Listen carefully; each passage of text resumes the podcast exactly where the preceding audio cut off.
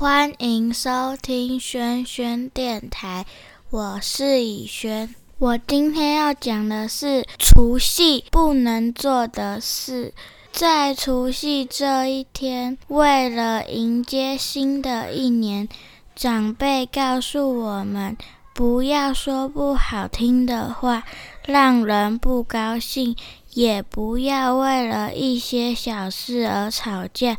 希望多说吉祥话，让人高兴过好年。感谢您的收听，下次见，拜拜。